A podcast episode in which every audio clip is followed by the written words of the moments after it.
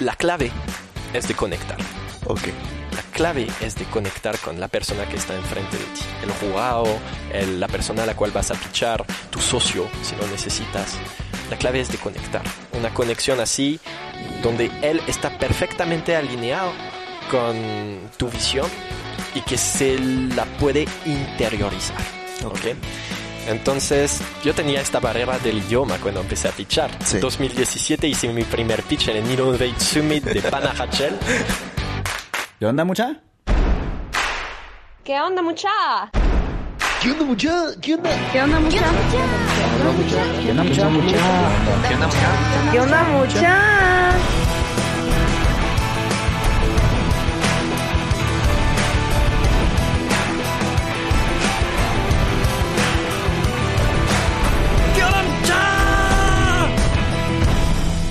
muchachos? ¿Cómo están? Espero que estén muy bien. Mi nombre es Jorge Delio y suelo ser la persona que te recuerda que aún no sos ni la mitad de lo que vas a llegar a ser.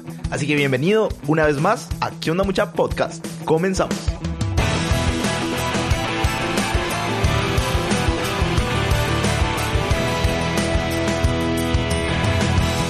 Mucha, hoy les traigo a una persona súper buena vibra y que cuando te acercas a él, como que te transmite esa pasión al instante y, eso me parece genial. Te presento a Louis Prouveau. No sé si lo pronuncié bien, así que perdón, bro. Eh, bombero de profesión y emprendedor por naturaleza. Louis vino a Guatemala desde Francia por azares del destino. No bromeo, literalmente cerró los ojos y puso el dedo en el mapa. Y aquí está, haciendo cosas increíbles donde menos se imaginó. Actualmente es uno de los fundadores de una app guatemalteca que te da jalón. Estoy hablando de Traeguate cuyo propósito es crear un sistema de transporte amigable que reduzca los problemas de tráfico y contaminación que actualmente afronta la ciudad, programando viajes y compartiendo tu carro. Un concepto muy conocido en otros países como carpooling o chapinizado como dar jalón. Estuvimos conversando acerca de todo el camino que ha recorrido a lo largo de su vida y sobre lo valioso que es tomar riesgos y, y luchar por todo eso que querés lograr. También platicamos un poquito acerca de los secretos para hacer un buen pitch y conectar con los inversionistas o con cualquier persona a la que le estés vendiendo tu idea de negocio. Pero bueno, no quiero hablar más de la cuenta, así que voy a dejar que Louis te cuente un poquito más. Entonces, ahí te va la siguiente historia. Salut les gens, comment allez-vous? es en francés, ¿qué onda mucha? ¿Cómo están? Es- Esa, mira, es la primera vez que me lo dicen en otro idioma. Ahí sí que te la ganaste el 100. ¿Qué onda, Louis? Louis, ¿qué onda, Louis? ¿Cómo estás? Muy bien, gracias, feliz de estar Súper. contigo hoy compartiendo. Buena onda. De verdad que eh, emanás muy buena vibra. De verdad que increíble tener, tener a, a gente como vos aquí en Guate. Así que mm, voy a comenzar con una pregunta que, que comienzo con todos mis invitados y yo pienso que es la pregunta y me encanta hacerla. Y es la siguiente. ¿Cuál es tu propósito de vida? ¿Qué es lo que a vos te mueve? Bueno, voy a empezar por la razón por la cual vine a Guatemala. Quiero que creo que es la más a propósito para responder a tu pregunta. Mira, yo vine hace casi tres años ahorita. A Guatemala estaba totalmente perdido como en la vida buscando lo que iba a hacer. Acababa de, de renunciar de un trabajo en una buena empresa multinacional. Estaba pensando, mira, ya acabo de graduar de varios diplomas, tener toda esta experiencia en esta empresa multinacional. ¿Qué podría hacer ahora que ya no estoy allá? Y pues fíjate que soy bombero desde que tengo como 10 Wow. años. Y desde que die- tengo 10 años estoy en la Brigada Juvenil de Bomberos de Francia. Aprendí ahí la pasión, Ok. el material, ¿Y, y ayudar a por la qué, gente. por qué bombero? O sea, y tan pequeño. Sí. O sea, no todos los niños se meten a ser bombero. ¿Por qué? Eh, Siempre hice como deporte en mi vida, siempre Ok. hice como algo eh, un poco físico porque me gustaba. Y estaba hi- hiperactivo, siempre buscando algo ahí con energía. y lo que pasó es que acababa de mudar con mi familia en el sur Ajá. de Francia. Nací en el norte, pero crecí en el sur. Ok. Y buscaba como un lugar eh, donde hacer deporte, un nuevo club. Y cabal encontré esta, esta convocatoria de jóvenes para los bomberos y parecía un poco físico, ¿entendés? Entonces yo llego ahí a 10 años, estaba alto para mi edad, dije, Ajá. ah, solo se puede desde 12, ahí casaqueando un poquito, dije, "Ah, va, va, va. Ya, Negociando desde acabar". Pues, ellos lo vamos a meter en política. dije, "No". Presidente. Cabal. Pero no, no, yo ya, ya estaba ahí y me hicieron entrar estaba un curso bien difícil. Aprendí eh, lo que es la redundancia, la, la resistencia, uno que, que, se va haciendo su autodisciplina para poder uh, trabajar y aguantar uh, metas y lograr sueños alcanzar sueños. Y lo sí. que pasó es que aprendí ahí también lo que es el liderazgo, porque ahí te ponían siempre en, en, en equipo para trabajar en situaciones muy difíciles. Bajo presión. Bajo mucha presión. Porque es la vida de personas, ¿no? Cabal, ahí empezábamos, estábamos como una brigada de 23 y terminamos 6 en graduar, porque era demasiado duro, ¿sabes? Estaba Claro. una cosa ahí donde te ponían a prueba para sacar los bomberos de mañana. Y eh, pues los oficiales, los que iban a ir así a hacer una carrera en, en el sector bomberil de Francia. Me gustó Sí. muchísimo eh, actuar para este propósito más grande, ayudar a, Wow. a la gente a salvar vidas. Eso fue verdaderamente lo que despertó un ánimo grande en mí, una pasión y un amor para las personas y la vida de verdad. Y me hizo desarrollar bastante rápidamente, estructurar. Um, actualmente sigue mis estudios después de la brigada. Estudié ¿Cuántos años eh, estuviste de bombero? Seis años. ¿Seis años? Seis años estudiando, gradué. Wow. Y ah, ahí después entré en lo que es el cuerpo de bomberos de Francia. No Ok. es como Guatemala, no es igual. Es solo un cuerpo de bomberos Ok. y tienes voluntarios y profesionales. Así se llaman. Eh, no es como aquí que tienes municipales, voluntarios. Sí, es un rollo.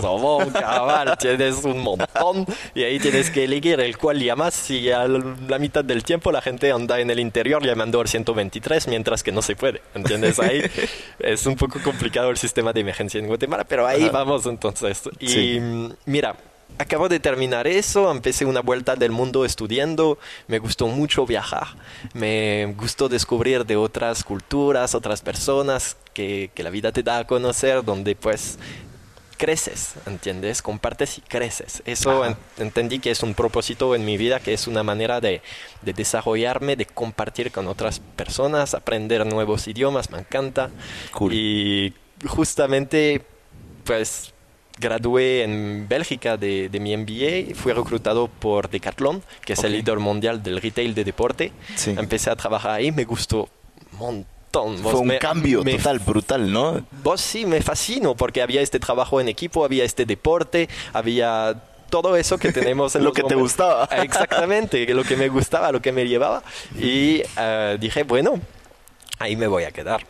Crecí súper rápido en la empresa, en un año pasé como responsable, estaba muy, muy feliz en esta tienda y el problema es que hubo un cambio de jefe Ok. y ahí entendí que lastimosamente estar en una estructura o estar en los bombreo- bomberos, siempre tienes esta jerarquía, siempre Sí. tienes como esta presión de arriba y no te deja como espacio para, para crear, para expresarte, para liberar tu... Como que se ve limitada tu creatividad, de cierta forma. Exactamente, tu creatividad. Ok. Y entonces a este momento supe que tenía que hacer algo más.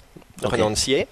Eh, el jefe es- estaba feliz que renuncié, bien, que le daba buen resultado, pero el problema es que estaba demasiado joven. Yo gradué ahí, estaba trabajando cuando tenía 21 años y Wow. el jefe me estaba viendo al final creo como competencia porque la gente ya yo llevaba más tiempo y estaba como haciendo buenísimos resultados, me estaba Claro. mirando y él quiso como jalar un poquito de, de toda este, esta presencia que tenía en este momento. Entonces dijo, Luis, tienes que regresar a este nivel como vendedor, tienes que hacerme tus pruebas. Como que te mí". quiso bajar, ¿no? Ah, oh, sí, sí, supuestamente con rehacer mis pruebas, pero dije, no, mejor me voy. Entré como bombero profesional, Ok. entonces ahí me volví O sea, ya con un salario, ya... Exacto, durante dos temporadas me quedé ahí entonces trabajando en las montañas Pirineos de Francia. Madres. y eh, me encantó, me encantó, me fascinó este trabajo, la verdad que aprendí todavía más, Eh, ahí sí mucho más responsabilizado porque tenía mi equipo, Eh, estábamos también haciendo una temporada en lo que es la Mongie, que es el dominio esquiable de Francia más grande, Sí. vos despiertas encima de las montañas con tu equipo y Increíble. con la misión de proteger a la gente. vos. Mira, No ahí, puedes- ahí- ahí comprendo un poquito la sensación que, que- que me imagino que tuviste ahí porque a mí me encanta el outdoor. Eh, A mí me encanta estar en la montaña solo, con mis cosas, mi sleeping, mi mochila. Es invaluable. O sea, la Es gente lo tiene que vivir. En serio. Exacto. Ahí sales de la ciudad como la capital aquí, ya te encuentras con aire pura, con una visión sin, sin fin. Estás Sí. ahí frente al mundo, pues. Y tú ahí solito, sintiéndote parte de eso, es una maravilla de sensación. Sí, es increíble. Entonces, eh, nosotros teníamos esta libertad de poder ir en una caminata de seis días con todas nuestras cosas, haciendo como camping, Ajá. ahí tranquilo encima de las montañas, tocando guitarra, viendo el, el sol levantarse frente a ti y súper bien pagado. Claro. Entonces, la vida ideal. Pero dije, todavía me falta eso justamente de viajar, esto de crear. Y ya estudié negocio durante toda mi vida, más los bomberos, pero estudié negocio, entonces quiero ayudar a más gente también. Ok. Me fui de mochilero. Mira, di- me renuncié a los bomberos, pero quedé como bombero internacional. Ok. Cierré los ojos, tengo un gran mapa en mi habilitación, puse el dedo, Guatemala. A, a ver, quisi- quisiera un poquito detenerme en esa parte porque... ¿Cómo, o sea, qué pasaba por tu mente cuando, porque, eh, o sea, renunciaste a algo seguro? O sea, mucha gente le aterra esa parte. O sea, renunciar a algo seguro o algo que estudiaste toda tu vida y de repente es como, bueno, tal vez de aquí no soy o mi propósito es otro y renuncio a esto y me voy. ¿Qué pasaba por tu mente? ¿Cómo, cómo soltaste eso? no estaba del 100 feliz, estaba del 80% ultra feliz, pero 20% me sentía como apresurado por este hecho que no me expresaba a mí, ¿entiendes? No tenía esta capacidad de, de- de poder dedicarme al 100 en lo que hacía por esta razón que no era para mí y no era esta forma de, de ayudar que quisiera de la mejor forma, que vea de la mejor forma. Entonces, de la misma forma había estudiado como finanzas en mi MBA y me gustaba este propósito, pero entendí que el dinero y ayudar es un poco complicado en este mundo de, de poder. Sí. De poder... eh, Capitalista. Sí, cabal. Ha- Hay todavía personas que lo lograron, como Muhammad Yunus, como Sí. estos que eh, escribieron libros para desarrollar lo que es eh, la microfinanzas y todo eso. Pero no encontraba como un propósito en eso, no encontraba algo que me hacía sentirme feliz, ¿entiendes? De, de eso. Sí. Entonces dije, voy a desarrollar algo que es totalmente distinto y para poder hacerlo, bien que no tengo ninguna idea, voy a empezar un viaje alrededor del mundo. Entonces regresé a mi casa, tenía un gran mapa mundi enfrente de, de mi cama, me, de- me levanté, cerré los ojos, puse el dedo en el mapa, Guatemala. Pues, no hablo español, no sabía que Guatemala ni siquiera era ahí, porque Ah. para mí era un país de África. Claro. o- Sí, no, sí, no lo sabía. que todos los extranjeros piensan. Ah, vale. de Guate. Y cuando uno no sabe de, de geografía, pues está un poco todo perdido en este mundo. Pero yo estaba más que los demás, creo. Brother, eso es lo más loco que me han contado. O sea, literalmente cerrar los ojos, un mapa. Guatemala. Guatemala. Así fue, así fue. Y llegué, entonces compré un ticket para venir a, Guatemala. Compré Ok. mi ticket en eh, un sitio que se llama Pirate Trip o algo así. que estaba como, ¿dónde voy a comprar eso más barato? Porque, bueno, no quiero gastar mucho. Es la primera etapa de mi vuelta del mundo. Tengo seis años, gané buen dinero en los bomberos y en Decathlon, pero lo que quiero es ver más allá. Quiero descubrir algo. ¿Cuántos años tenías ahí? 22. Madre, súper joven. 22 años. Entonces me fui, llegué a Guatemala y pensaba quedarme una semana aquí. Ok. Pensaba de verdad no estar como mucho tiempo porque quise ver eh, mucho más de Latinoamérica. Pero vos, encontré esta chava, una chica que encontré en... No, no, no te rías, no es lo que vas a creer, no es eso. Ok. Encontré esta chava en Couchsurfing. Ok, ok. Es una red internacional de viajeros. Sí. Y ellos pues se dicen, mira, te puedes quedar ahí, evitas esta zona, pues tú sos extranjero, mejor no pasas por allá, es peligroso, etcétera. Se dan tips así de vida en el lugar. Claro. Y tienes que ir a visitar eso, vete por allá, etcétera. Y escuché entonces esta chava, ah, no, no, te tengo que contar algo antes. Ajá, dale, te dale. tengo que contar algo antes. Está Llegué a Guatemala. la historia. sí, sí. Llegué entonces a Guatemala, ¡pum! llegué ahí en el avión, bajé. Sin saber nada, Nada. ni conocer a nadie. No, pero tenía una gran ventaja. Tenía un diccionario franco-español. Wow. Qué gran ventaja. Y llegó entonces ahí para alquilar un carro. Entonces voy y llego entonces a, este, a esta oficina de budget en el aeropuerto y digo, yo querer coche. Y me mira con grandes ojos como que, ¿y este qué? Aquí no es carnicería, me respondió. Yo estaba como, coche, coche, I want a car. Al final la, la- la facilidad me fui para el inglés. Ah, a car, carro, ahí está. Pues. Vos, salí del aeropuerto, tenía que encontrar a esta chava una hora después en Cayala. Ok. Me quedé cuatro horas bloqueado en el tránsito, vos. Madres. Me fui de Cayala, eh, me fui para Cayala del aeropuerto La Aurora. Viernes ¿Qué año era más o menos? Para estar en contexto de qué pasaba en Guate en ese momento. 2017, viernes, fin de mes, 5 de la tarde. Madres. Lluvia, concierto en Cayala, accidente. La total. Lo peor de... Aquí a tu bienvenida a Guatemala. Vos, ah, me rompió el corazón de ver eso. Vos, y le rompí el corazón a ella también accidentalmente, vos. No, Ok. pero- llegué cuatro horas tarde a esta cita. Bueno, tres horas y media tarde. Te esperó. Me esperó. Wow. Esas son las que valen la pena. Pero solo para decirme, Luis, no va a funcionar. Todo empezó mal. Todo empezó mal. Entonces, eh, pues sí, adicional a eso, la gente alrededor que decía, me voy a comer el francés. Vos, cuando llegas a un país que empiezan a decir eso, solo dices, vos, donde llegue aquí, mejor me voy por otro país quizás. La suerte no fue de mi lado cuando puse el dedo. Bueno, por lo es, menos que, es que aquí el francés se desayuna, se cena, se almuerza. Pues sí, entonces yo andaba aquí con esta chava y al final entendí dos cosas este día. Ajá. Uno, las chapinas tienen un buen carácter y dos, pues vaya si no. buen carácter, ahí me costó mucho. Y dos, eh, pues el tránsito colapsó. Entonces después me quedé mi semana, fui contactado Ok. por, la, por un órgano de la Embajada de Francia aquí en Guatemala y me dijeron, Luis, necesitamos capacitación de primeros auxilios, sos bombero internacional, nos puedes echar la mano problema como bombero no puedes rechazar esta tipo, este tipo de, de Claro. demanda. Tenemos un juramento y no lo puedes hacer si no pierdes tu título. Sí. Entonces dije, bueno, voy a capacitarlos. Me quedé tres meses aquí, entonces con esta misión, aprendiendo el chapín, no el español, el chapín. Chapín. Ah, ah, los chapinistas. Entonces, tu chapín está buenísimo. Ah, le puse coco. Con eso me lo dijiste todo.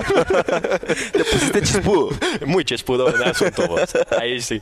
Y pues entonces aprendí, me, me gustó mucho la cultura social. La gente que conecta así, pues eso lo perdimos en Francia. A veces tengo esta impresión y Sí. me sentí bastante bien aquí. Entonces dije, bueno, hay algo que hacer aquí. Voy a empezar a, a emprender, aparte de ayudar con los bomberos, voy a empezar un negocio de carpooling. Voy a reducir este tránsito. Entonces me di cuenta que la gran mayoría de los carros afuera, aproximadamente eh, tres de cuatro carros, están llenos, eh, están vacíos, perdón, llenos Sí. de vacío.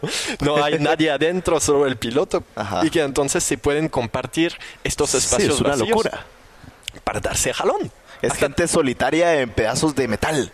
Por ahí. Exactamente, con su espacio. Cámara Ahí- lenta. Exacto, exacto. Entonces, ahí fue donde nació la idea del carpooling y Ok. de Traiguate. Entonces, a este momento estaba empezando a decir, ok, tengo economías, las economías de la vuelta del mundo, me voy a quedar aquí, voy a hacer algo aquí. Eh, al final fue totalmente al revés de la idea inicial del viaje porque Sí. la idea era de prospectar internacionalmente ideas para replicar una en Francia. Ok. Pero al final hice al revés. Vine Sí, aquí- agarraste una idea eh, ya existente de- porque me imagino ya ¿De existía Francia? en Ajá. Francia y lo trajiste a Guate. Exactamente, eso fue la idea inicial. Sí. Tengo que llevar este pedazo de cultura que, que puede hacer de Guatemala un país mucho más conectado, con gente que se descubren pues mil calidades. Sí. y ahí cambiar este tránsito. Y, y ese como aha moment fue cuando te topaste con el tráfico. O sea, Correcto. tu primer día en Guate. Vos, me arruinó la experiencia. Eso le arruina la experiencia a todo el A mundo. cualquiera. A cualquiera. Adicional a eso, la gente lo vive a diario. claro. Son tres horas promedio que una persona pasa en su vehículo a diario. 186 minutos. Es el más alto promedio de todo Centroamérica. El segundo creo que es Costa Rica con 120 algo. Le llevamos una hora. Madres. Es enorme. Es una tontería, es una locura lo que pasamos en el tráfico. La vida se nos está yendo de las manos Son dos en el meses, tráfico. Son dos meses al día, eh, dos meses al año que pasas en el tránsito. Es un exceso. Es un exceso. Es una barbaridad. terrible. Uno se ahueva frente a este tránsito. De verdad, yo toda la mañana estoy aquí en mi moto y digo, bueno, ahí voy a pasar y todo. Hay más motociclistas cada vez, entonces uno ya no va tan rápido como antes. Sí, pero- o, o a veces no sé si te ha pasado, pero yo antes cuando hacía mucho tráfico también, o sea, vi que literalmente se hacía cola, se empezaba a hacer cola de, de motos y a veces uno frenaba y ¡pum! Como que todos se topaban en, en tipo dominó, ¿no? Eh, no me ha pasado, pero por la mañana, por ejemplo, estaba como, está bien, tengo 15 centímetros entre la rueda de atrás y del de adelante, entonces ahí está. Hay que estar pendiente ahí. Cabal, cabal. No, Me es un estrés, es un estrés. Ok, antes me encantaría retroceder un poquito en el tiempo antes de comenzar de lleno a la historia de Traehuate, que ya, ya vi sus inicios y, y cómo empezó el rollo, pero quisiera regresar un poquito más a tu infancia. De acuerdo. Eh, ¿Cómo creciste? Eh, ¿Qué hacías de niño? Eh, ¿Cómo influyeron tus papás de niño? Contá un poquito tu infancia y luego regresamos nuevamente a donde, donde, donde teníamos aquí la historia. Mira, siempre tuve una buena relación con mis padres. Estábamos creciendo en una familia de cuatro que no sufrió de nada. No es una buena familia, estábamos bien. Am, estábamos una rama un poco aislada de una gran familia de Francia, solo que nosotros nos pusimos a, a- a buscar nuestro propio camino, nos hicimos un poco fuera de, de este tronco común de gente de mucho dinero ahí en Francia y entonces nos quedamos separados de ellos. Ah, mi papá puso su negocio desde que, es, ah, desde que soy pequeño. Me recuerdo de él trabajando en, en su gran taller de, de carro, instalando alarmas, radio, haciendo que eh, pues, la gente se sienta más seguro en su carro. Él era así, trabajando así. Mi mamá acompañándolo en la parte de contabilidad. O sea, siempre estuviste rodeado de ese contexto como de ver a tu familia echando punta en los negocios. sí, sí, sí, y, trabajando Qué increíble. juntos, creando cosas, haciendo una diferencia en el mundo, pero a su tamaño. Y Me encanta. creo que eso me, me afectó mucho siendo pequeño porque andaba de cuatro o cinco años ahí caminando por toda la empresa y los empleados mirándome, estaban como unos 30 y yo recolectando todos los pedacitos de cable, todas las cosas y haciendo juguete con eso. Mi mamá loca cuando lleva- lleva- llevaba todo eso en mi habitación y Ajá. había un montón de pedacitos de cable, de cosas. ¿Qué te decía? Ah, me decía Luis vas a vivir en un como en un basurero y ya, se enojaba pero al final yo estaba feliz ahí viendo cómo hacía conexión eléctrica aprendí como de, del circuito eléctrico cuando tenía cinco años por un empleado de mi padre que estaba muy así um, cómo se dice muy buen instructor Ok. Ajá. Buen mentor ahí. Buen mentor cabal, se llamaba Manu. Aprendí un montón de, de toda esta gente, de toda esta mara. Muy, muy enfocado en su trabajo, muy, muy apasionado. Sí. Y mi papá haciendo crecer su negocio de una pequeña nada hasta una gran empresa que Claro. vendió bien. Y con eso compró su libertad. Eso era siempre su, su meta en la vida, comprar su libertad, hacerse como independiente del sistema. Me encanta. Él tenía esta idea de comprar su, una, una vieja eh, hacienda, una, una vieja, un, un viejo lugar Sí. que renovó de, de toda piedra, lo hizo a su imagen, a nuestra imagen que nos gustaban, con su pedazo de tierra, eh, un, un pequeño bosque con animales salvajes, estaba genial, nosotros encantados ahí. Habían venado, habían un montón de animales. Y mm, siempre trabajó para mejorar este lugar, hacerlo más, más agradable de vivir. Entonces era muy, muy bonito. Y fíjate que aprendí algo de ahí, eh, porque mis padres, mientras que todo iba bien, se divorciaron. Ok.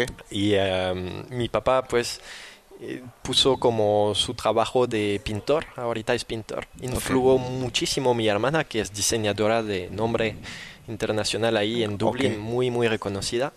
Trabaja en, eh, en Dublín, donde yo estudié, y por eso ella vino a verme, a aprender el inglés y se quedó. Somos que- así. se quedó en Guatemala. Se, se quedó en Dublín. En Ah, ok, en Dublín. en Dublín ella se quedó. Pero yo estaba así sacando mi, mi tercera licenciatura y ella este momento pues vino a verme y al mismo tiempo trabajó en Dicey's se llama, que es un gran bar, le encantó. Encontró a su novio ahí que estaba también bartender con ella allá, aprendió el inglés y se quedó allá. Al final ella se quedó diseñadora gráfica porque había estudiado eso en Francia, era muy, muy buena. Tenía la fibra de mi papá, de, ella Claro. es- él es pintor reconocido. Esa parte ella- artística. Exactamente, entonces Creativa, ¿no? eh, Muy creativa. Ahí les invito, si, si tienen un poquito de tiempo y que quieren ver algo de arte increíble, cómo la la encuentran encontramos? en Instagram como Claire Prouveau. Ok. Eh, Ahí te escribiré Sí, para que ahí en las notas del, del Ah, programa lo voy a poner. cabal, cabal. Entonces, este en Instagram, pues eh, eh, estoy viendo para que mm, venga a Guatemala este año al Rayarte y también a, a el Festival de Antigua sobre el diseño, porque Sí. ella tiene mucho que compartir. Y es una gran eminencia en el, en el eh, asunto.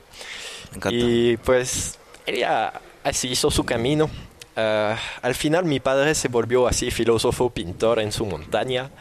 Mi mamá eh, puso su negocio de zapatería, entonces vendiendo zapatos ecológicos, muy muy bonitos, la verdad, me encanta lo que ella hace, la apoyé un poquito en la parte de gestión Sí. Ah, y pues le está yendo bastante bien con su pequeño negocio a su tamaño, pero haciendo ya un cambio para, para la gente y mejorando vidas, ah, vendiendo el zapato adecuado. Eso Me es, es su lema. Y le gusta hacer eso, le encanta hacer eso, le fascina hacer eso. No sé cuántos años más, pero igual se compró también una otra, una otra vieja casa que está renovando y le gusta hacer eso. Me Tocan- encanta. ¿Saben qué?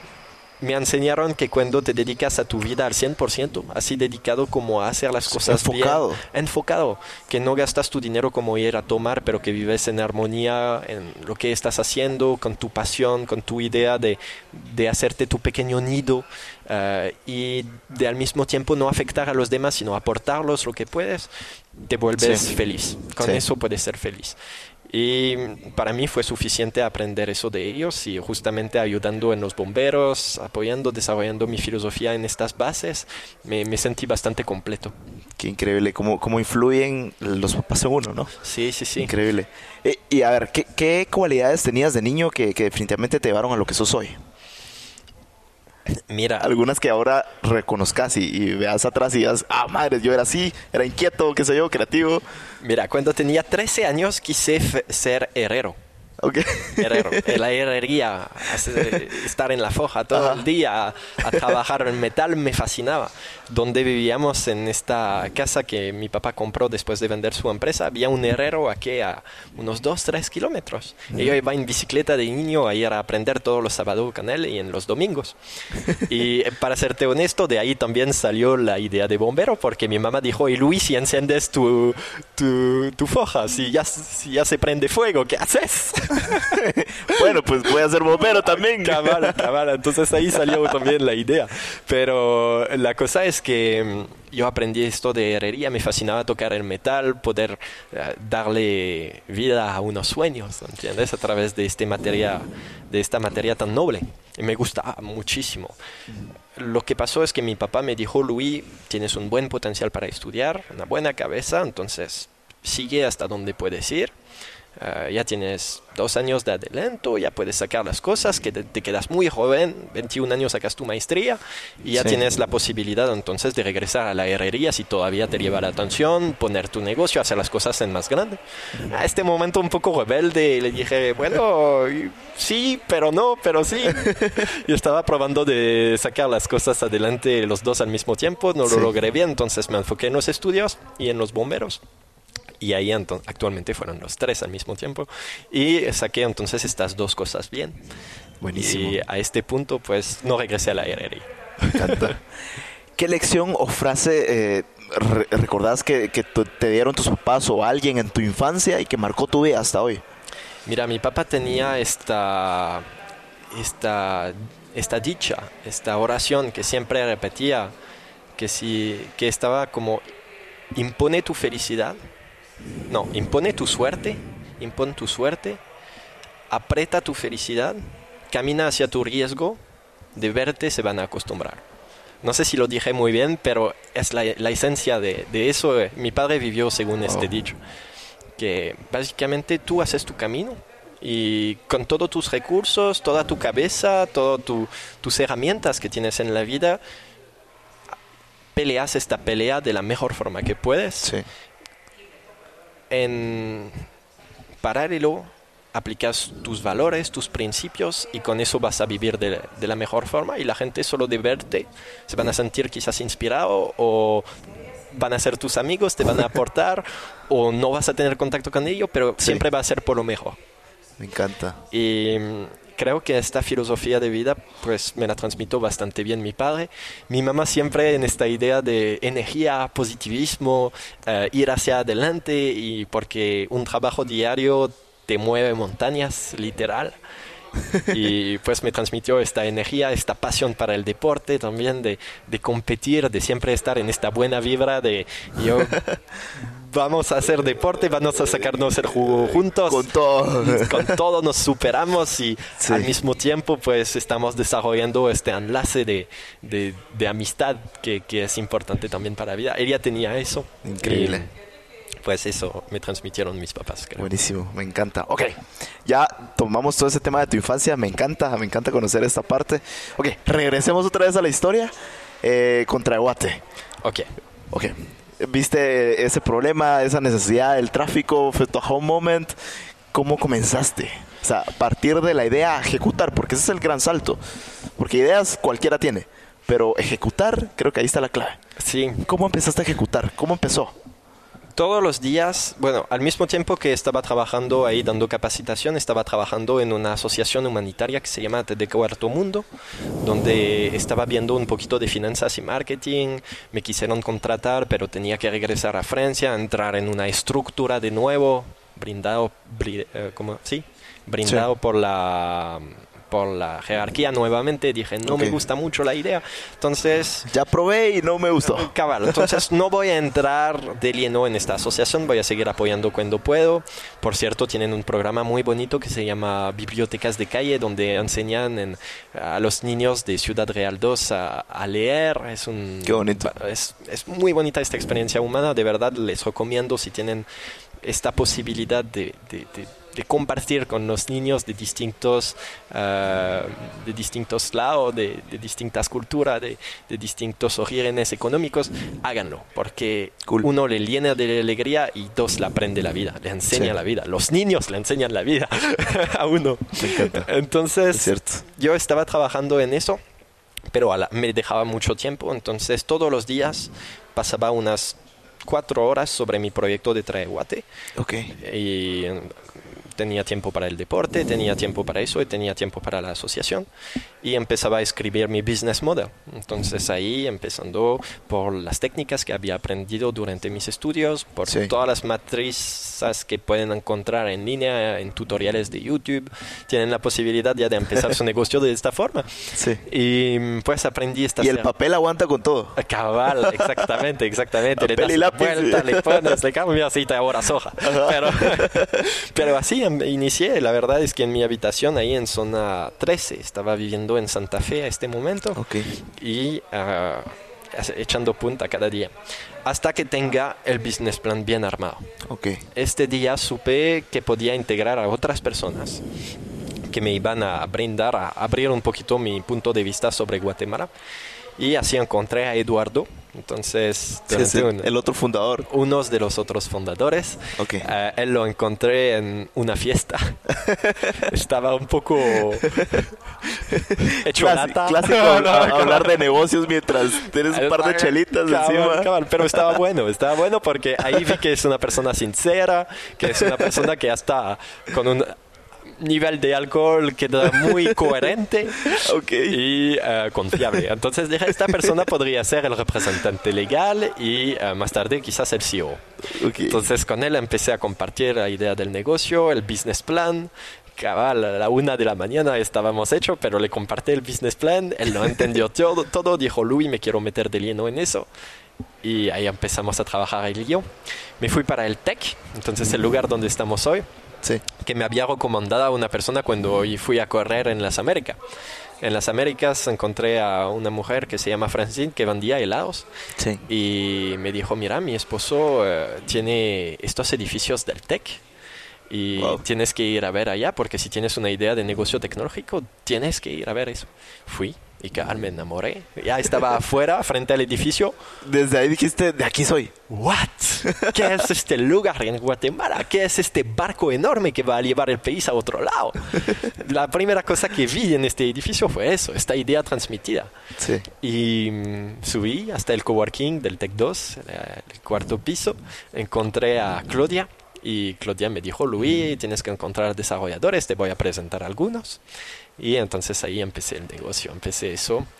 Eh, encontré a Ludwig en un, en un Mardi Lunch, en un Ajá. martes, un, un lunch que se organizaba cada martes o miércoles, donde compartían como sobre tema de negocio algunos emprendedores, y encontré a Ludwig, mi segundo socio, Ok. a- durante eso. Entonces él está ahí trabajando Ajá. la parte de desarrollo. él, al final que le pitché Traeguate, me dijo, Luis, te tengo que desarrollar la aplicación. Ya entendí que él compartía esta misma Sí. chispa conmigo y esta, esta idea de, de hacer que Guatemala se vuelva un, un, un país. Y a, y a- a mí me encanta mucho pensar que, y, y nunca se me va a olvidar que esto, no sé si en una conferencia fue que lo escuché, pero decían que el pitch más importante es el, el- el subir a la gente al barco. O sea, tu propio equipo. No el que uno le hace inversionistas, no el que uno... O sea, convencer a la, a la gente que crea en ti y se suba al barco. Yo creo Sí. que ese es el pitch más importante. Es correcto, porque en este pitch no ¿Cómo? solo transmites una idea que el negocio va a ser rentable, no solo transmites una idea que puedes hacer un cambio global, pero transmites energía, transmites Claro, sueños, compartes. sueño. Eso es, Sí. es como te dije cuando vas a entrenar con una persona a hacer deporte, conectas con ella. Pues Sí. con ellos la conexión es todavía más íntima, es más, Sí. más personal, es, es verdaderamente tu sueño de hacer que las cosas puedan caminar, tu visión que compartes con ellos, pero en una forma totalmente homogénica, ¿entiendes? Estás Sí. así de, de cerca con ellos y eso lleva hasta adelante el sueño. Sí. Eso es la cosa. Y al final e- es bonito pensar que uno, uno en la vida solo no llega a ningún lado. Es O sea, correcto. siempre vas a necesitar de alguien más. Sí, sí. Y de verdad, cuando empiezas tu negocio, hay siempre hay momentos de duda, siempre hay momentos de, de desesperación, de, de tristeza profunda, Sí. de, de duda, que si no tienes este equipo alrededor tuyo que te levanta el ánimo viendo que ellos sí creen en tu negocio, hay momentos donde ellos están más de lleno en el asunto que ti mismo porque este momento de duda necesitas saber a alguien así Claro. para poder reactivarte. Entonces, de estar solito en tu negocio, a veces se te quita la gana un poco y puedes tirar la esponja mucho más temprano. Sí. A ver, brother, una pregunta. ¿En qué te fijas o en qué te fijaste eh, para escoger a tus socios? Porque es como casarse, ¿no? Ya te lo dije para Eduardo, alrededor de la y pues para Ludwig... La confianza. Cabal, cabal. Y la, la segunda era Ludwig, pues cuando él vino a decirme, te tengo que desarrollar el negocio, yo sentí que, que llevaba esta, esta necesidad interna de sumarse al barco, ¿entiendes? Y que no me iba a dejar jamás. Y cabal, de los dos, Eduardo por per- problema personal tuvo que irse, pero Ludwig hasta la muerte estamos juntos. Se puso la camisola y no se la quitó. Y no se la quitará jamás y yo igual, ¿entiendes? Estamos en, es- en este mismo barco juntos y él es quizás la pieza más fundamental que tengo en, en, toda, en todo este emprendimiento. Pues somos los dos al mismo nivel en eso. Me encanta. Sí. Ok, va, sigamos con, con la historia. Pues ¿Qué más? ¿Qué pasó? ¿Qué pasó? Viniste al tech. A- algo que me encanta del concepto del tech es eh, esta frase de- que es el, el- el Silicon Valley con frijoles. Es me, me fascina porque es como puchis. Menos caro, menos caro, porque sí, el Silicon Valley es definitivamente imposible para Sí. un emprendedor chapín, al menos que vaya como desarrollador. Ahí sí te pagan súper bien y ves, ves el futuro bonito allá, pero si vas como emprendedor es, es un gasto enorme, es Sí. mucho dinero, mientras que aquí tienes esta posibilidad, tienes un De mundo de mundo. oportunidades. Mira, el emprendedor creo que ve soluciones donde hay problemas no busca huirlos, busca resolverlos. Y mm, justamente es lo que nos pasó a Ludwig y a yo. Estábamos frente a este problema del tránsito y donde muchas personas pues ven la facilidad de irse a Estados Unidos. No digo que es fácil, pero ven una otra forma de, de abordar este, este problema huyéndolo. Nosotros dijimos, nos quedamos y lo enfrentamos. Al toro por los cuernos. Exactamente. Y de esta forma creo que se puede mejorar Guatemala. Yo confío en todos los emprendedores que tomaron el, cuerno, el toro por los cuernos para hacer cambios positivos en, sobre problemas sistémicos como lo del tránsito para mejorar el país. Y cabal, todas las buenas iniciativas que salen como ecofiltro para el acceso al agua potable y todo eso, son negocios sociales. Son negocios que se impulsaron tanto por eventos, que por conexiones, que por buenas iniciativas, que por crea- creatividad pura. Ese tipo de, de, de, de cosa, este tipo de, como dicen, el chunche. ¿no? este tipo de, de cosa que, te, que, no, que te quita el sueño, ¿sabes? Que te Sí. está aquí en tu cabeza y que te dice yo tengo que ponerlo para mejorar las cosas. Es como, para- es como pelear por algo más grande que vos mismo. Exactamente. Es este asunto como que los bomberos tienen a diario, solo que aplicado a la vida del negocio. Me encanta. Eso Me es. encanta cómo, cómo la vida te fue preparando para, para esto. Porque, o sea, lo que viviste con los bomberos, lo aplicas y, y todo perfecto acá. Exactamente. Me encanta. Me siento súper bien en este, en este papel porque pues es, es mi vida. Sí. y Ok, y ¿qué más después entonces encontré a dos otros socios que al final se fueron muy rápidamente del barco Ok. eh, por tema económico más que todo y porque no encajaron perfectamente bien con, con el negocio. Entonces ahí tú como emprendedor tienes que tener esta visión y saber con quién compartirla también. No es porque Claro. la persona está mil por ciento animada que tienes siempre que, que estar con ella. Hay eh, una oración que aprendí a este momento, que evalúas el valor de una persona en tu negocio en base a sus habilidades, a sus conocimientos y más que todo a su actitud. Pero si no tiene lo que es una base de competencias, eh, de saber, de valor que brindar a la empresa, puede tener toda la actitud del mundo que tienes que tomar la decisión de cortarte de esta persona, de, Sí. de hacer que ella no sea parte de tu proyecto, porque quizás quitas energía a un miembro que podría ser mucho más productivo. Sí. Entonces quedamos con esta ecuación que no inventé, pero que aprendí definitivamente este momento, que, Súper valiosa. que, ajá, que al final es una fórmula matemática. Una persona en un negocio tiene que cumplir con, esta, con este valor que te da la fórmula competencia más habilidades multiplicado por la actitud.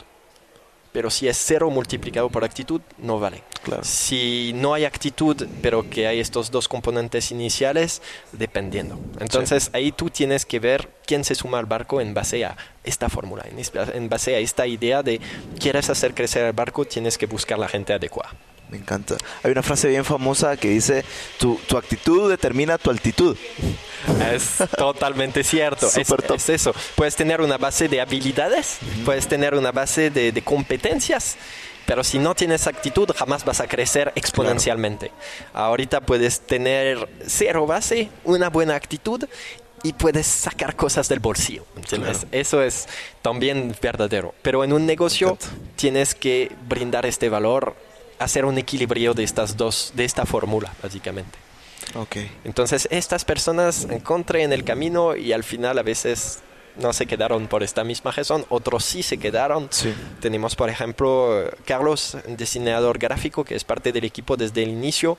Cuando vimos su portafolio, él es egresado de la San Carlos, eh, él nos mandó su... es- eh, teníamos nuestra oficina inicial a la par de la San Carlos y él vio justamente el negocio en sus premicios y, y mandó su, su CV, su portafolio de diseñador. Lo estudiamos con Eduardo una noche que estábamos estudiando para buscar a alguien que nos haría toda la parte gráfica de Traehuate y cabal.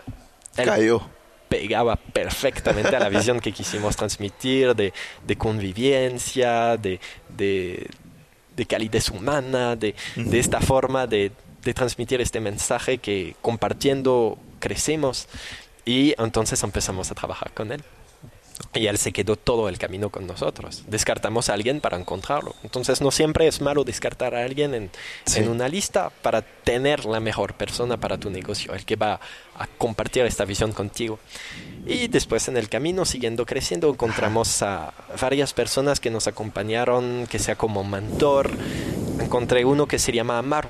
Amaru que encontré un poco después, te voy a contar otra Ajá. historia después, pero básicamente Amaru lo encontré, él estaba enfocado en, en ayudarnos para hacer crecer esta idea, pero no tenía tiempo. pero nos dio herramienta.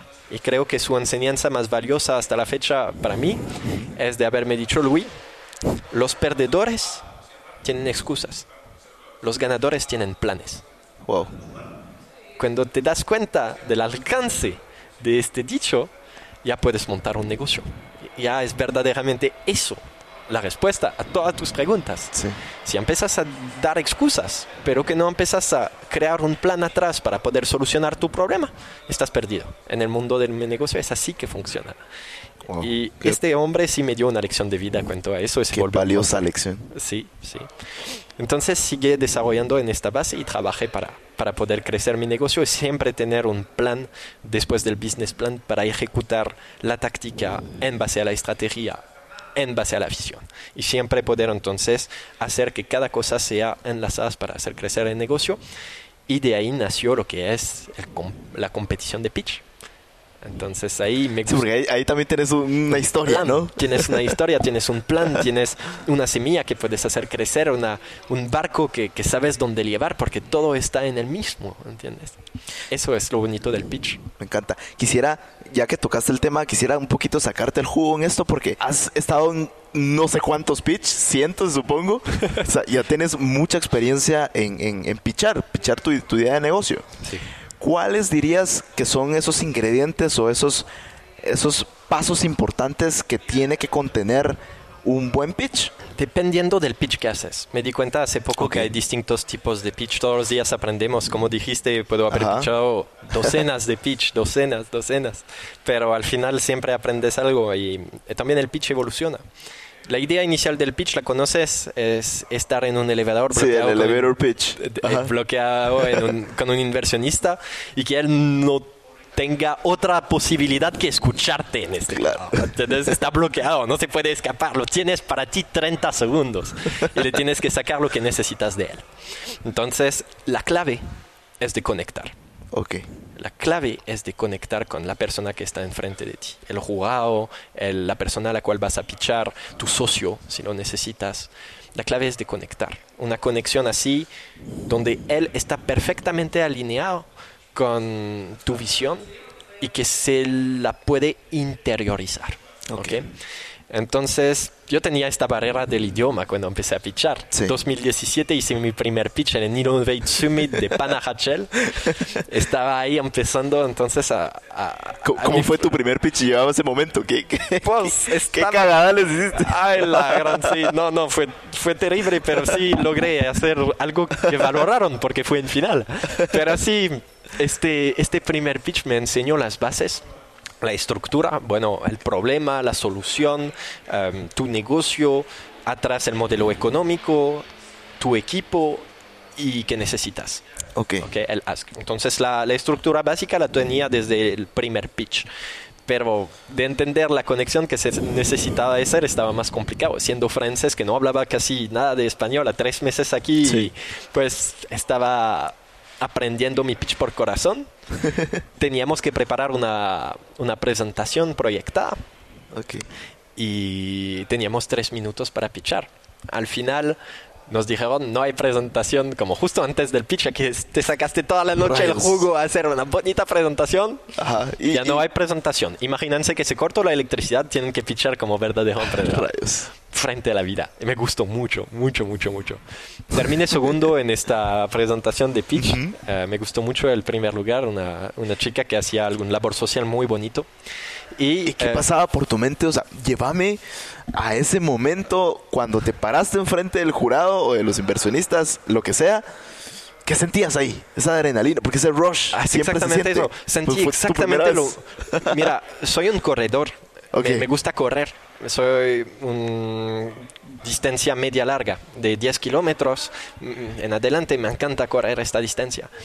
Y sentí como si estaba en la línea de inicio de esta carrera. ¿Entiendes? estaba ahí frente a todos los demás, viendo mi trayectoria y cómo iba a, correr este recorrido, cómo iba a empezar atrás de los primeros que se iban a desgastar eh, jalando el pelotón al momento oportuno, probando de encontrar justamente donde iba a pasar en las esquinas para poder estos ángulos, ¿entiendes? Estaba profinando eso, estaba en esta mentalidad al inicio del Me pitch. encanta. Y entonces empecé a fichar, fue un desastre porque se me fue la mitad de las palabras en español, estaba un, un franglish, spanish Claro. mezclado. Al final me entendieron por la conexión. Ok. Lo que me quedó fue la conexión que tenía con el jugador. Ok, No sé crear esa cómo- empatía, ¿no? O sea, Exactamente. No supe cómo expresarlo, pero conecté con ellos. Entonces, y esta conexión hizo el valor. Y con esta gente me quedé conectado todos estos años. Wow. Porque sí teníamos este momento de, de convivio. La primera palabra cabal, Marvin Luna en otro podcast me, me dijo, tu primera palabra frente a mí fue, hola, soy Luis, a este momento me ganaste. es como, este francés caído acá y ya empezó su negocio porque quiere hacer algo. Y pues él, nos quedamos conectados. Entonces, esta forma, creo que así puedes hacer un buen pitch, con esta conexión inicial. Porque transmites una idea, no tienes miedo porque sí vas a hacer las cosas. Sí ves tu trayectoria. Sí ves el camino hacia adelante, es un camino difícil, pero que vas a superar de alguna forma. Perdón, me Yo, yo creo que es, es bien importante, cabal, eso, eso que vos decís, la conexión genuina, porque en realidad vos te la crees. Ajá. O sea, vos, como es tu negocio, es tu... O sea, nadie conoce tu negocio tanto como vos. Nadie. Y cuando Y- vos te la crees, haces que el resto crea también en ti. Exactamente, ¿No? y, te, y te posicionas como un experto, te posicionas como la referencia en el asunto. ¿Ves? El carpooling aquí da jalón, puede ser algo cultural, pero nosotros como Traeguate ya nos ganamos como el reconocimiento por estar en estos eventos, por estar las personas que crearon en eso desde un inicio y todavía no hemos logrado ningún éxito como tal. Hemos ganado algunos concursos, hemos tenido unos miles de descargas, hemos logrado ganar varios otros concursos, pero al final no hemos todavía terminado el, el- el negocio y todavía no está caminando, no está sostenible, pero con eso logramos suficientemente credibilidad para levantar suficientemente fondos para darle un día siguiente al negocio. Sea, agarrar tracción. Exactamente, la atracción va a venir, va a venir, no sabemos cuándo, pero va a venir, porque Sí. nosotros le ponemos toda la cabeza y todo el, el- el ánimo y la pasión para que es, y la dedicación para que eso camina. Entonces, así estaba en mi primer pitch, con esta conexión y vinculé esta idea, vinculé esta pasión, esta energía, y que no me iba a parar hasta cruzar la línea de finish line, you know, que ya Claro. llegamos a algo que sí camina por sí solo. La finish line para un emprendedor es el break-even. Claro. Eso es el momento, el punto de equilibrio donde tú llegas a eso. Entonces, en tu pitch, cuando transmites esta idea, ya hiciste la mitad del camino. Tu actitud, justamente tu actitud. Me encanta. O sea, ese es como un gran principio, ¿no? Sí, exactamente, un gran principio. Bueno, no sé si respondí bien a tu... Sí, definitivamente. ¿Algún otro, digamos, otro ingrediente que tiene que tener sí o sí un, un pitch? Ya me hablaste sobre conectar genuinamente y tu actitud. Ajá. ¿Qué- ¿Qué más? ¿Qué más? ¿Qué otros ingredientes? Mira, son las mismas cosas. Tu actitud conecta. Eso Ok. es. Si, Me encanta esa frase. Si sos una persona que, pues puedes ser el más genio de los emprendedores, si no tienes la actitud que caes mal, Claro. no vas a levantar nada de dinero, no vas a, a sumar nadie al barco, vas a estar solito, genio, pero sin hacer avanzar las cosas. Entonces, eso es, la actitud conecta.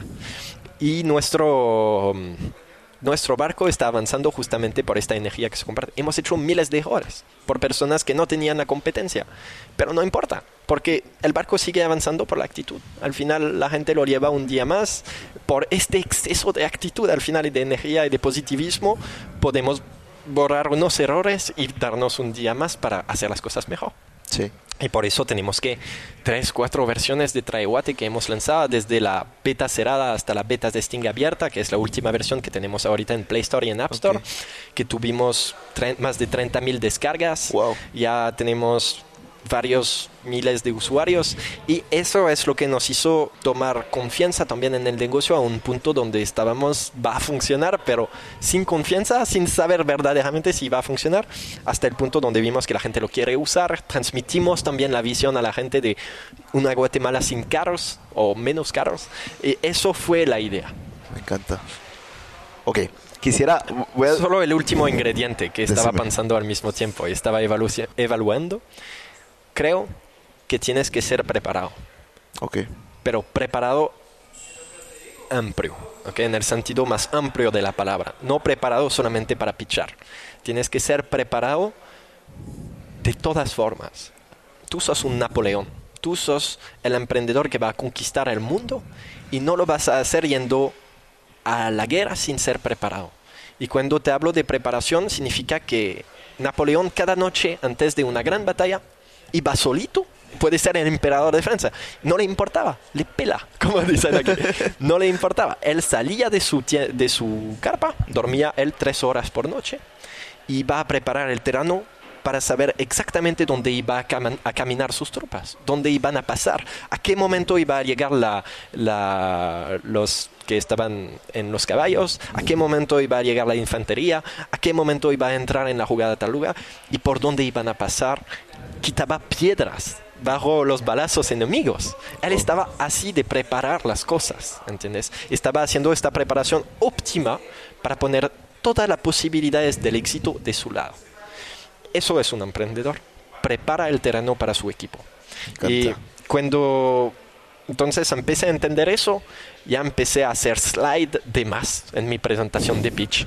¿Por qué? Porque sabía que al final del pitch me iban a preguntar algo sobre seguridad, me iban a preguntar algo sobre tal o tal tema. Y de tener como una slide preparada para eso, mostras que sos preparado para la vida del emprendedor.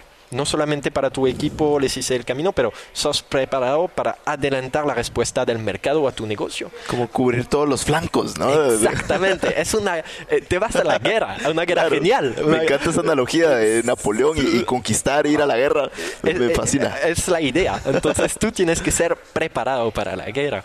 No solo mentalmente, con positivismo, con transmisión de, de idea a tu equipo, pero lo tienes que vivir con fascinación, con pasión, pero así que si no trabajas en eso te sientes mal. ¿Entiendes? Y creo que esta preparación, tanto psicológica que física de tu negocio, tienes que, que sudarlo a diario, ¿entiendes? Eso creo que es el tip, el mejor tip que les puedo dar cuanto a eso. Pero mira, el último pitch no terminé primero. Lo había preparado demasiado, pero no suficientemente. Estaba en una media, una media que no te permite la guerra, justamente. Estaba pitchando un pitch que estaba nuevo para mí, un pitch sobre emprendedor que no estaba totalmente enfocado en el negocio. Lo había preparado para mostrar que estabas que estaba listo para ir a la gran final. Lo había preparado en inglés porque la gran final era en inglés y mm, había preparado entonces estos slides además, etcétera. Había trabajado las cosas al 100, pero personalmente no había pitchado en inglés, Ok. entonces no iba a ganar. Rayos. Pero la cosa es que por esta misma idea que transmite, por esta misma energía y todo eso, me dieron el tercer lugar. Wow. Entonces eso fue por la conexión que establece. Y puedo haber no funcionado el pitch, pero esta conexión hizo lo demás. Qué y a veces importante. es al revés. Sí. A veces tu pitch es tan bonito y bien preparado que puede que no ocurra Pero la conexión, conectaste. Pero cuando ven el trabajo que hiciste, por lo menos te ponen en el podio. Entonces, este tipo de, de- de preparación cabal es, es lo que vale más que todo. Es lo que vale más que todo. Es un recorrido largo, no es un sprint. Los que hacen un sprint se queman al inicio y tú le pasas después corriendo tranquilo. Pero esta preparación es lo que vale. Me encanta. Ok, voy a, dejar, voy, a, voy a salir un poquito del esquema del podcast y para la gente que no conoce Traeguate, no sabe, tal vez llegó hasta este punto del podcast y no sabe ni qué madres es, pichales en qué, un minuto. Un minuto. ¿Qué es Traeguate? Bueno, ¿Para qué Traeguate- sirve? Traeguate es una aplicación móvil para reducir el tránsito y a través de un concepto de economía colaborativa hacer que la gente puedan ir juntos a un mismo destino compartiendo gastos, conectando con Masmara de una forma segura, amistosa y ecológica. Me encanta. Eso fue tres- 30 segundos. Buenísimo. Al ok, grano. me digas. ¿Sabes Así- por qué un pitch es importante? ¿Sí? Un pitch es importante porque es una semilla. Inconscientemente haces de todo tu sueño, toda tu idea, una pequeña cápsula, una semilla. Y esta semilla se pone sintética en tu mente, en tu subconsciente. Y cuando sueñas, se empiezan a desarrollar las raíces. Se empiezan, se empieza a crear el árbol que va a ser mañana, ¿entiendes? Por esta semilla, por haber compactado el asunto explota después de potencial, de estas ramificaciones que tú después les das vida por haberlo hecho una semilla, por haberlo hecho algo sintético, que es al final toda tu idea de negocio que puedes compartir, que es que es digestible, que puedes dar a comer a los demás, porque Sí. si lo compartes así, todo fuego y todo, la gente no lo entiende y jamás te va a entender y jamás va Tiene a que ser comestible, ¿no? Exactamente, tiene que ser comestible. Fácil de digerir, así tú. Exactamente, porque ahí se interioriza la idea y ahí la gente entonces puede empezar de forma natural a conectar contigo en este asunto. Me encanta. Ok, buenísimo. Luis, pasamos a una última serie eh, de preguntas un poquito más puntuales. Claro. Y va la primera. ¿Cuáles serían tres consejos que te hubiera gustado saber en tus comienzos? Tres consejos. bueno, son- yo te voy a dar tres palabras. Ok, dámelas. Ah, Entonces, cuando vas a estar con tu equipo, busca personas sinceras, busca personas activas y vivas como tú, porque más te van a cansar y menos te van a aburrir. Y la tercera, buscas personas amistosas, que bien que no puede funcionar la relación laboral, te quedas en buena amistad con ellos para que te dan después de la relación laboral un, un vistazo, una, una lección que te pueden decir, mira Luis, me gustó trabajar contigo, pero tienes que mejorar eso. Y creo que son lección de vida cada uno que tiene de trabajar contigo también por tu persona, porque no Sí. puedes caer bien a todo el mundo Claro. puede ser importante para ti para poder mejorarte como persona. Entonces, tres puntos, estas tres palabras siempre las aplico en reclutamientos, eh, en eh, recursos humanos. Cuando voy a reclutar a una persona, empiezo por estos tres pilares, sinceridad, amistosidad y vivacidad. Me encanta. Ok, si pudieras escoger una sola decisión que hayas tomado y que cambió tu vida para siempre, ¿cuál sería? Yo creo que está fácil. Yo creo que ya sé cuál es. Pero decímela. Hay varias, pero definitivamente. la del mapa. La del mapa, la de leer dónde iba a ir de viaje, primer punto. Mira, Me encanta. Ok. ¿Qué pensamiento tenés que pocas personas comparten? Algo que siempre incomoda a la gente o que diga, no, esas pajas, no sé. Algún pensamiento que tenés y que pocas personas comparten. Las finanzas no bien usado no hace avanzar el mundo. Y quizás algo que incomoda a la gente cuando estoy en Guatemala es que no creo en Dios. Hay mucha gente le incomoda. Bueno, ahí te, bru- te- te doy la cosa pura. Es como, yo, yo no creo en Dios. Yo creo que uno es, como decía Nelson Mandela, eh, soy el capitán de mi alma. Soy la persona que va a llevar las Sí. cosas. Y puede ser que hay una entidad, puede ser que esta entidad no me está apoyando, pero te voy a ser sincero. Si Sí. pasamos mucho tiempo en venerar, según yo, es mi propia opinión y no juzgo sobre nadie que lo hace, Claro. pero yo me siento mejor conectado con el bien, siendo en una ambulancia, en los bomberos, haciendo cosas así para mover las cosas, que estar sentado en algún lugar con mucha gente escuchando a alguien hablar. Sí. Entonces, eso Sos es más un hombre de acción. de acción, exactamente. No puedes soñar tu vida, la tienes que vivir, la tienes que hacer, la tienes que aplicar.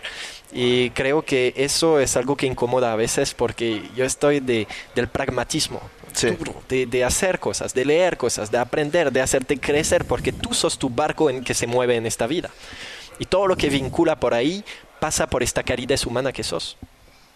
Y aparte de eso, eh, te diría que, mm, pues, las finanzas, ¿por qué eso de las finanzas? Porque me tocó trabajar frente a la desnutrición, me tocó trabajar frente a, a- a cosas en la vida como bombero, como ayudante internacional, de bombero internacional, y me tocó ver que eran consecuencias estas cosas, esta falta de equilibrio en la sociedad, estaban consecuencias de lo que es las finanzas mal usadas. Vi, vi contenedores llenos de cereales a la par de personas tocadas por una desnutrición aguda. Personas que se morían del hambre a la par de contenedores llenos. ¿Por qué? Porque en Wall Street, porque en cualquier plaza financiera, Hong Kong o estos lugares, se decidieron que tenía que subir el precio de los cereales. Y entonces para dar dinero a personas que al final otras se murieron, ¿entiendes? Y eso vale para las armas, eso vale para el petróleo, eso vale por todas las guerras que conocemos en el mundo. Y yo la raíz que le, que le vi a su momento fue las finanzas. Entonces, si voy a desarrollar Traeguate, si voy a desarrollar todo este negocio y hacerlo alcanzar algún punto, yo quiero que sea para un bien común. Quiero que sea dinero que ganamos a raíz de resolver un problema, el tránsito. Quiero que este dinero se quede en un lugar para poder hacer inversión de impacto. Quiero que esa, eso pueda volverse como un círculo beneficioso al mundo, que no sea algo hecho de pedazos que no sabemos de dónde vienen y Sí. que al final no tienen siempre un impacto positivo. Me encanta. Ok, súper. ¿Cuál ha sido el peor consejo que te han dado? No, no me quedo con estos, ni te podría decir uno ahorita. Ah, usualmente cuando uno me da un consejo, si lo aplico y que no me da fruta, a la basura de una vez. Entonces ahorita no me, no me aparece ninguno, pero sí sé que me ha ocurrido. Ok. Proba de nuevo, la misma cosa, Ok. Sin pivotear, ¿no? sin cambiar la fórmula mágica.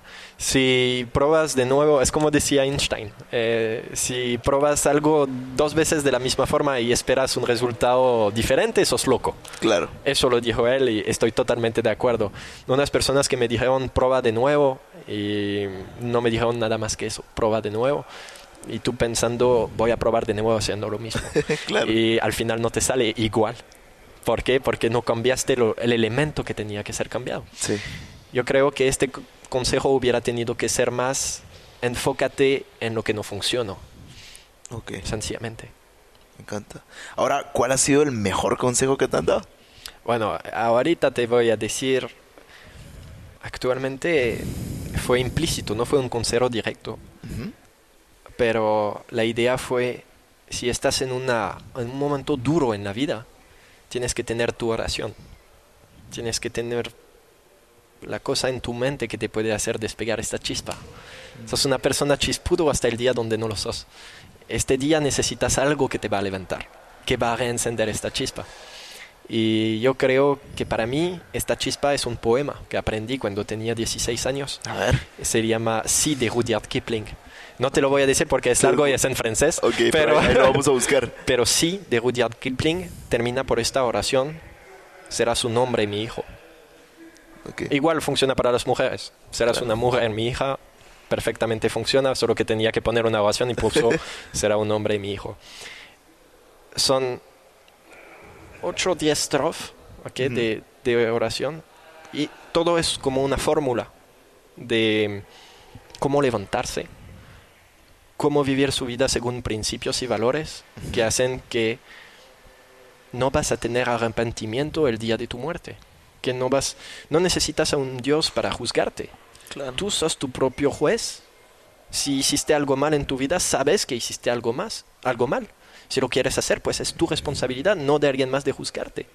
Tú puedes juzgarte a ti mismo si vives según principios y que lo respetas, entonces vas a dar lo mejor en esta vida y no vas a esperar el final de tu vida para hacer los cambios que necesitas para equilibrar una balanza que quizás no siquiera existe. Pero si tú vives según estos principios que te das, diste de vida, puedes hacer este cambio a diario, a tu escala. Me encanta. Me quedo con eso. Ok, Luis, ¿cuál es tu mayor miedo? Mayor miedo. ¿Qué sé yo? Las arañas o... Se vale, ¿no? Se vale.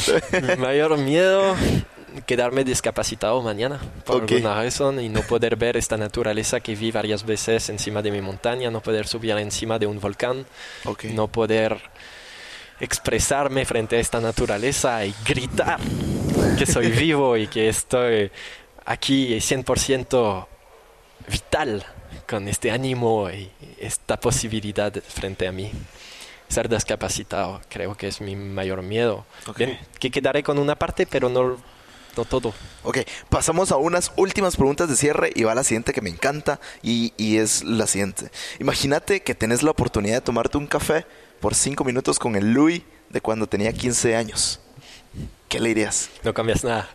Sigue adelante, cumple tus sueños, juegas un poco menos quizás, porque sí pasé mucho tiempo jugando a videojuegos. Bien que me sirvió, me Claro. sirvió mucho para la aplicación que estoy haciendo, la parte digital, hacerlo amistoso. sé que una persona que le aburre la aplicación no la va a usar, ¿entendés? Como un juego. Aprendí mucho de, de jugar mucho, pero al mismo tiempo perdí tiempo Ok. en eso. Hay un momento, hay un top donde tienes que cambiar de juego o tienes Sí. que abrir un libro. Lo hice también, pero quizás te, de- me diría, Luis, abre más libros, empiezan nuevos juegos, pero no pasa tanto tiempo en un mismo, por ejemplo, no te vuelves adicto. Porque 16 años, bien que gradué de dos licenciaturas a este momento, estaba haciendo muchas cosas, gradué de los bomberos también, Sí. pero no estaba al 100 de mi potencial. Ok, buenísimo. Ok, eh, brother, ¿cuál es tu rutina? ¿Cómo arranca tu día y cómo termina tu día? A ver, Eso va a, va a parecer cliché, pero hago mi, mi cama. ok. Hago mi sí, cama. Yo también soy muy Este a pro libro- de ese tráfico, de ese de hábito. esta rutina. Sí. Y hay un libro que se llama... El club de las Haz- 5 de la mañana. Eh, y se- también se llama Haz tu cama. Este Ajá. libro se llama Haz tu cama. Ok. Y este libro es sobre la rutina productiva. Porque igual para levantarte el ánimo, para empezar a hacer las tareas que muevan las montañas, es haz tu cama. Es una muy buena cosa, pero qué decirte, algo que no hago, pero voy a empezar a hacerlo no más que estos meses, es escribir. Eso sé que es algo que me hace falta y necesito hacerlo. Cuando me despierto en la mañana tomo 40 centilitros de agua. ¿Por qué? Porque eso limpia mi cuerpo. Pienso que me falta algo para limpiar mi mente también al mismo tiempo. Y si no es una oración, es de escribir, porque ahí aterrizas en el papel Sí. pensamiento que tuviste el día anterior, que se procesaron por tu subconsciente, y todo eso tiene, da fruta a algo que es potencialmente potente. Sí, me encanta. I- igual yo, yo también hago la cama siempre, todos los días, bien temprano. Y, y me gusta mucho pensar en, en que, o sea, si no haces bien las cosas pequeñas, jamás vas a poder hacer bien las cosas grandes. Pues sí, me escribiste todas las mañanas, creo, a las cinco y media. Y porque Sí. empiezas a pensar en tu día, planificas. Claro, y- es como ese primer wing, ¿no? Ajá, exactamente. es Ese primer don que inconscientemente le, le dice a tu cerebro, ok, ya esta tarea fue bien fácil, la hice, ¿qué más? Es Luego que te- a este momento te preparas, justamente la palabra que usamos ahí mucho, te preparas para tu día, te preparas tu mente positiva, te preparas el, el plan de tu día, preparas las cosas y te posicionas como un ganador. ¿Por qué? Sí. Porque haces plan. No tienes excusas. Ah, es que el día de ayer fue muy cansando, no me voy a levantar temprano, voy a quedarme en mi cama. Ya tienes excusas. Sí. Ya empiezas mal tu día. Tú empiezas con plan. Empiezas con esta idea. Mira, yo pasé la noche ahí a los bomberos, dormí tres horas, pero no me quedé en la cama. Me Claro. levanté con un plan y con esta idea que hoy va a ser un día que vale la pena de ser vivido. Me encanta y es, es, hay que, es muy valioso aplicarlo. Es cierto. ¿Qué libro o película recomendás que te haya cambiado la vida? Wow. Ah, Bueno, sin ir hasta un libro, te digo este poema. Este poema es Ok. mucho más rápido que leer de un libro y de verdad tiene Y te impacta. las enseñanzas de mil vidas. Esta palabra, esta, lo repito una vez más, se llama así de Rudyard Kipling. Es hermoso. Es todo el camino de una vida resumido en unas oraciones y es potencia demencial. Es increíble. Me encanta. Y aparte de eso, un libro, El alquimista de Paulo Coelho. Mm, buenísimo. Buenísimo. Me encanta la metáfora de la cuchara de aceite en el palacio del príncipe y del sabio. Es, son enseñanzas increíbles. Ah, uno que se llama, un libro que se llama Hasta el final de la noche de Céline, que es un autor francés, que es uno de los libros más reconocidos a nivel mundial, que me encanta leer. Una persona que estaba sentada en su sofá y que imaginó un viaje. Y este viaje se lo imaginó más real que lo que fue. Y la segunda cosa que me pediste, ¿qué fue? Eh, no sé si tienes alguna serie documental. No. Mm, sí, Con eso es me encantó Flash y Arrow, estas, estas series. ¿ves?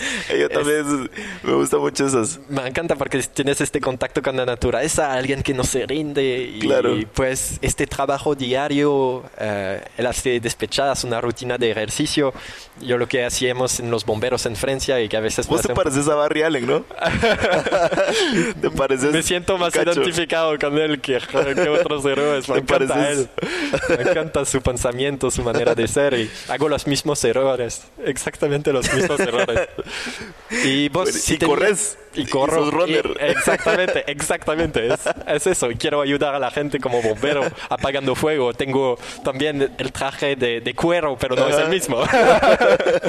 Ok. Sí, vos, sí. Me, me encanta. Ok, eh, cerramos con una última dinámica eh, súper rapidísima que consiste en lo siguiente. Yo te lanzo tres palabras chapinas y vos me decís literalmente lo primero que se te venga a la mente. ¿Va? Va. ¿Listo? Listo. Va. Ok. ¿Qué es lo primero que se te viene a la mente al escuchar la palabra canche? Veo.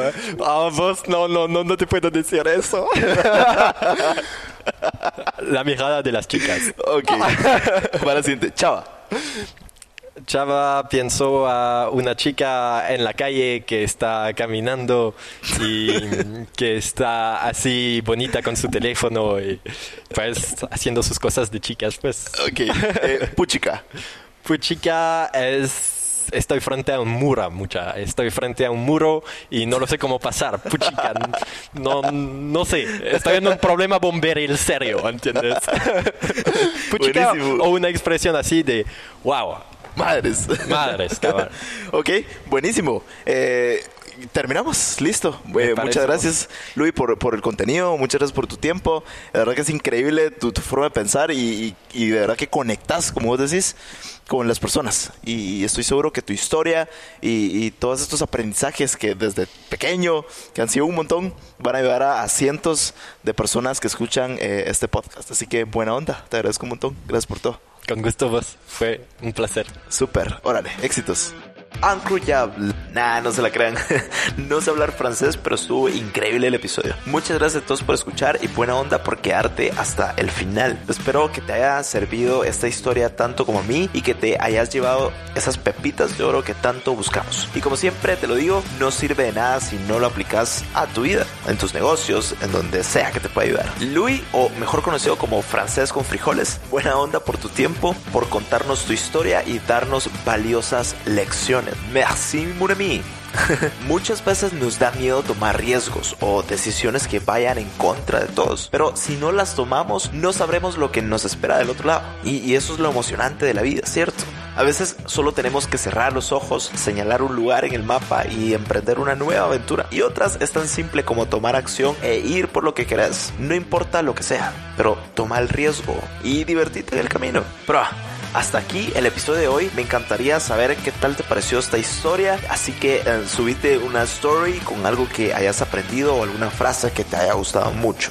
Me etiquetas arroba Jorge Telio y conectamos, ¿va? Y también quería contarte que estoy preparando algo bien chilero para esta comunidad, esta tribu increíble que estamos creando. Y la idea es agregarte más valor a vos que estás escuchando. Pero pronto vas a saber bien de esto. Solo estoy terminando de armar esto y, y lo suelto al público. No me voy a cansar de agradecerte por darme un poquito de tu tiempo y gracias por todas esas personas que, que comparten este contenido, toda esta gente que, que, mm, que se toma el tiempo de escribirme por Instagram o me etiqueta una historia. De verdad que se siente increíble y, es por ustedes que, que hago esto. Así que gracias. Y como lo dije siempre desde el inicio, no importa eh, si le llego a 5, 10, 100 personas. El número realmente es, es, irrelevante. Con llegarle a una persona, con eso me basta. Y con eso sigo echando punta. Así que eh, buenísima onda. Son una nave. Y ok, nos vemos en el siguiente episodio. Y que no se te olvide que aún no sos ni la mitad de lo que vas a llegar a ser. Órale.